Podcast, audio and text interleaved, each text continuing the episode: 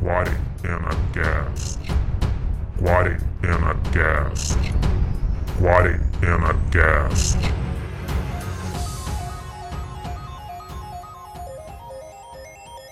Bom dia, boa tarde, boa noite. Que horas são? Que dia é hoje? Quem se importa? A gente se importa. Eu sou o Diogo.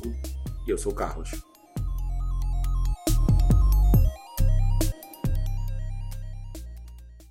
Diretamente do nosso bunker, hoje um pouco melancólicos. Cheios de saudade dos amigos, Saudade das conversas olho no olho. saudade do toque, do abraço, do beijo. Um certo vazio, uma certa falta. Mas falta de quê? Abre aspas. Eram dias parados aqueles. Por mais que se movimentassem gestos cotidianos, acordar, comer, caminhar, dormir, dentro dele algo permanecia imóvel. Como se seu corpo fosse apenas uma moldura do desenho de um rosto apoiado sobre uma das mãos, olhos fixos na distância. Ausentou-se, diriam ao vê-lo, se o vissem, e não seria verdade. Nesses dias estava presente como nunca. Tão pleno e perto que estava dentro do que chamaria vaga e precisamente de a grande falta. Fecha aspas. Este é um trecho editado do livro Morangos Mofados do Caio Fernando Abreu, de 1982. Um livro estruturado em uma prosa poética lapidada na observação profunda, sincera e sensível da solidão da vida urbana. Um livro que tão cedo não perderá sua atualidade. Felizmente, porque Caio é eterno. E, infelizmente, porque a realidade insiste em voltar atrás, em retroceder. Em 1982, não havia celulares, internet, Instagram, Facebook, TikTok. A solidão era indisfarçável, sem os analgésicos digitais de agora. Mas mesmo com todas as facilidades que a vida em rede nos propicia hoje, antes da catástrofe que nos obrigou a nos isolarmos fisicamente, Por mais paradoxal que pareça, a tecnologia já havia nos isolado. talvez pela ilusão de que um celular seria suficiente para nos manter com rápido acesso a esses afetos que são tão necessários Para nós, desta espécie gregária, complicada e perfeitinha, que não nasceu para ser só. como se o afeto pudesse ser trabalhado como moeda de troca, como se o afeto fosse um produto monetizável, capitalizado. Afetos em forma de likes anêmicos, sem conexão emocional.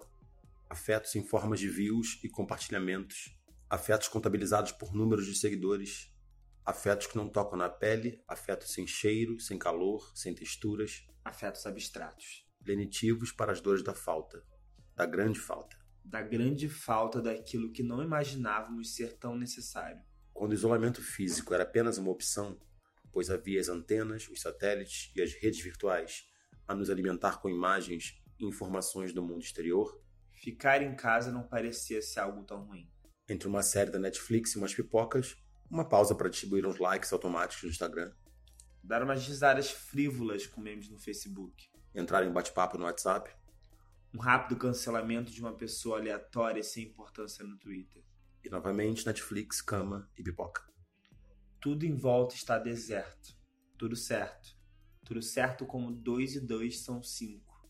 A rua estava logo ali, ao acesso dos corpos, sem os riscos microscópicos de agora. Semana que vem a gente se encontra. Vamos marcar. E na semana seguinte, novamente, Netflix, pipoca, Instagram e WhatsApp. Sem sentir, caímos na armadilha do excesso de solidão voluntária. E nossa vida se transformou em dados, que são capturados, vendidos e trabalhados para alimentar o ciclo de dependência digital. Criando necessidades desnecessárias. Distração para não pensarmos naquilo que realmente importa e que nos falta. Mas falta de quê? De quem? A resposta pode estar no silêncio, eu acho. Que é aquele lugar onde o som não falta, mas onde o som se cala para que a falta fale. Porque a solidão pode ser boa, frutífera, O ócio, um momento de contemplação, serve para enriquecer nosso repertório poético. E hoje, mais do que nunca, precisamos de poesia, de beleza e de arte. Mas a solidão em excesso, de forma subliminar, provoca danos. E a solidão compulsória de agora certamente nos causará mais danos ainda. Mas a corrosão do confinamento obrigatório não é mais subliminar. As ruas não estão mais acessíveis. Há um perigo invisível na esquina. Nos recolhemos em nossa solidão e damos de cara 24 horas por dia com a incômoda imagem do espelho do nosso silêncio interior. Nos resta esperar. porque isso tudo vai passar. Pode demorar mais ou menos do que preveem os especialistas, mas vai passar. Vai passar. E depois, o que será de nós?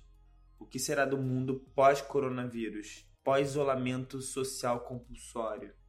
Pensamos que é um momento para reflexão Dos nossos atos, dos nossos consumos, da maneira como confrontamos nossas opiniões, da forma como vemos o outro, das relações de trabalho injustas e desiguais que obrigam pessoas a se arriscarem só para manter a economia girando. Não ousamos aqui tecer previsões, mas intuímos que talvez estejamos a caminho de construir algo novo. Algo que nos fará conectar com o chão, com a terra. Terra com T maiúsculo e com T minúsculo. Não queremos ser os positivos tóxicos, mas retroceder não pode ser mais uma possibilidade. Depois desse tour distópico, não podemos deixar que haja a opção de sairmos piores do que entramos. Por ora, mandamos beijos da nuvem, ansiando para o momento de pisar no chão do afeto de um abraço demorado.